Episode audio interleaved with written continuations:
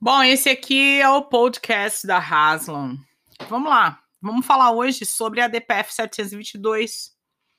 Ela foi proposta pela Rede Sustentabilidade e o objetivo é arguir né, a inconstitucionalidade, que, na verdade, a DPF é uma modalidade de controle né, de ação constitucional, são de controle que a gente chama de abstrato.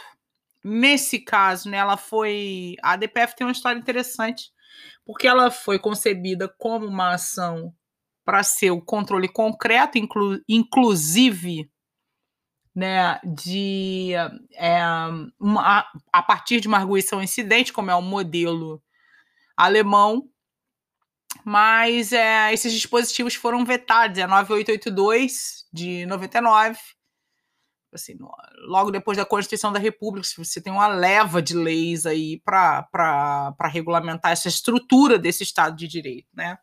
E a arguição do descumprimento de preceito fundamental, ela tem uma, umas especificidades, a gente sabe que lá, para quem é do direito, a, a, galera que saca controle de constitucionalidade sabe que. Uh, e aí não tem muito mistério, porque está previsto na Constituição da República, no 103, que só aqueles legitimados ativos é que podem propor uma arguição de descumprimento de preceito fundamental. Mas o que, que é o preceito fundamental? Né? Porque se existe um controle de constitucionalidade abstrato e a parte que cabia ao controle a incidente não foi vetada pelo presidente, então a DPF também vai ser mais uma modalidade de controle abstrato também, que é equivalente à ADI, né? Famosa ação direta de inconstitucionalidade, não. Porque olha só, duas coisas, não, três coisas na verdade. Primeiro que é para impugnar determinado ato do poder público, né? É o que diz o artigo 1 lá da 9882.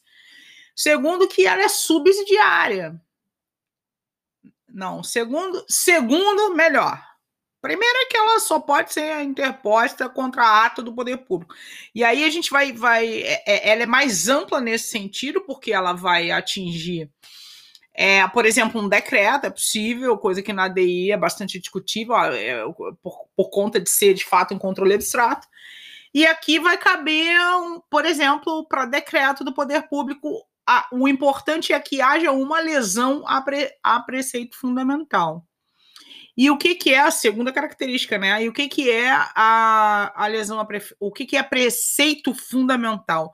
Não existe um conceito fechado do que seja preceito fundamental, mas a gente vai pensar, né, que é o que a literatura fala, que é o que a jurisprudência concebe do Supremo Tribunal Federal, só pode ser porque a ação é constitucional, é exclusiva aí do, do a competência exclusiva do, do Supremo. Então, é, preceito fundamental seriam as bases é, sobre as quais está assentado toda a estrutura institucional, todo o arcabouço, né, todo o arranjo institucional sobre, sobre os, os quais estão assentadas as, uh, as instituições democráticas. Então, eu pensei, pensaria em princípio republicano, um, federalismo um, e a existência de direitos fundamentais como limitadores da atuação do Estado, por exemplo, seria preceito fundamental.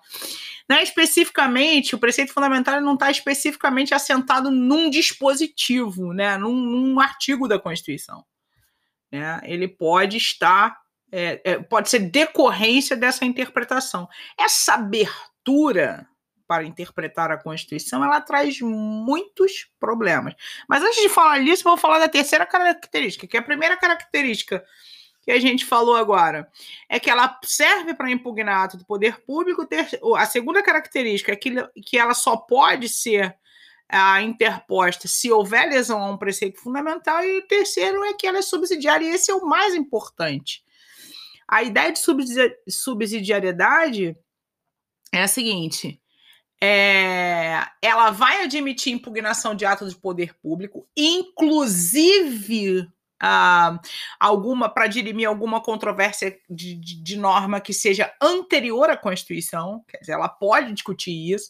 Aquela questão do, do, do anencéfalo, se é possível antecipação do parto do anencéfalo, foi discutida numa DPF muito famosa, né, que foi, foi um, um hard case e difícil e que foi bastante falado mas é, em compensação ela é subsidiária, então aí ela estreita um pouco, são pouquíssimas as ADPFs em relação, em comparação, por exemplo, à ADI.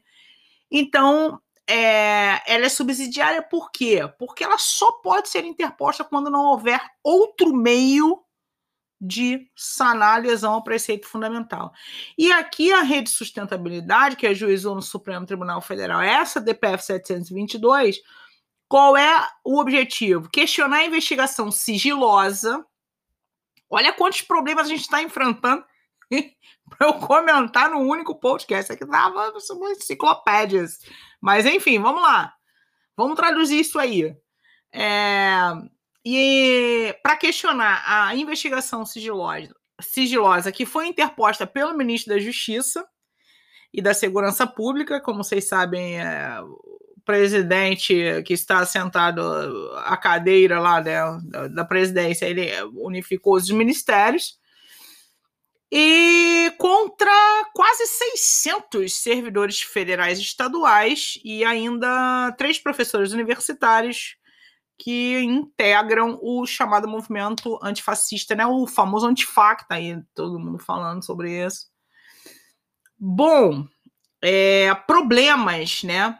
É, é um ato do poder público, né? É, com certeza. Porque é um ato que deflagra uma investigação. E é, e é um ato no sentido jurídico, é estritamente jurídico, né?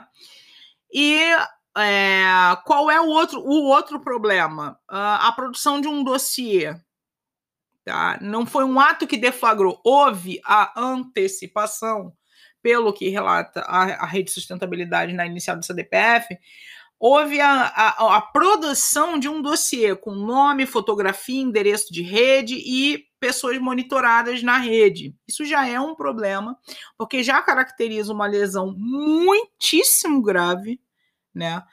Porque é, a, a preceito fundamental é, do que se refere aos direitos individuais né, relacionados com liberdade de expressão, privacidade, intimidade, vida privada e tal. Vamos entender o que, que é isso, porque gente, nessa distopia, né, e nesse tempo que, que do que se fala sobre pós-verdade, né, não importa a verdade, importa o que eu sei é, a gente vive uma, uma completa subversão. Já era complicado, já é complicado, já é delicada essa questão relacionada com a interpretação das normas constitucionais.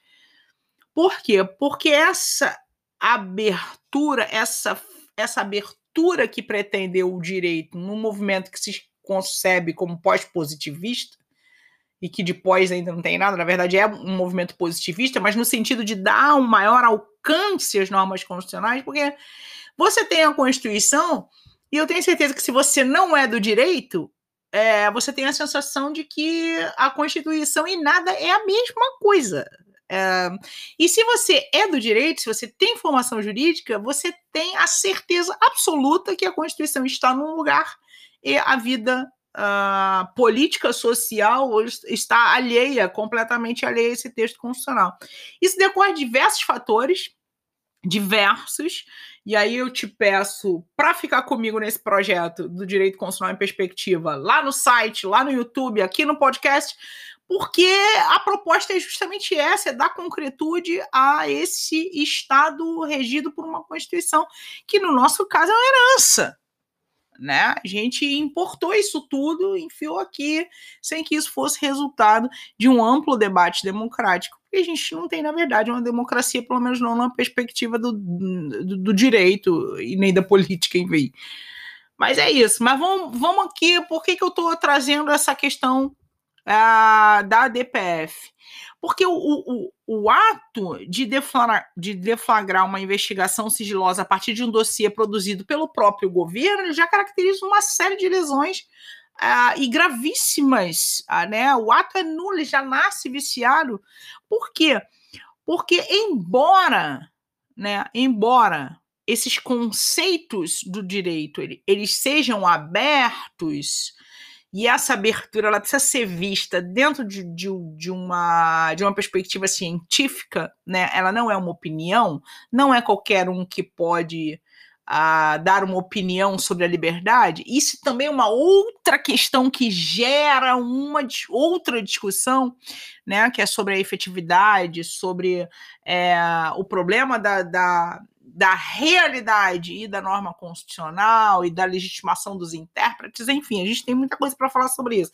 Mas eu vou resumir aqui, estreitar aqui nesses, nesses minutinhos para você sacar o seguinte os direitos fundamentais, eles limitam a atuação do Estado, né? Eles limitam. Então, a investigação, propor uma investigação sigilosa com a partir da produção de um dossiê feito contra uh, servidores públicos e professores universitários de determinado movimento, ele é nulo, ele viola né, as garantias constitucionais e, portanto, ele já nasce nulo porque o Estado está agindo fora dos seus limites, dos limites que lhes são impostos pela Constituição. A questão aí é se a ADPF é o remédio para uh, que o Supremo controle esse ato do poder público e diga ao final se isso é nulidade ou não. Me parece que pode cair na questão relacionada com a subsidiariedade.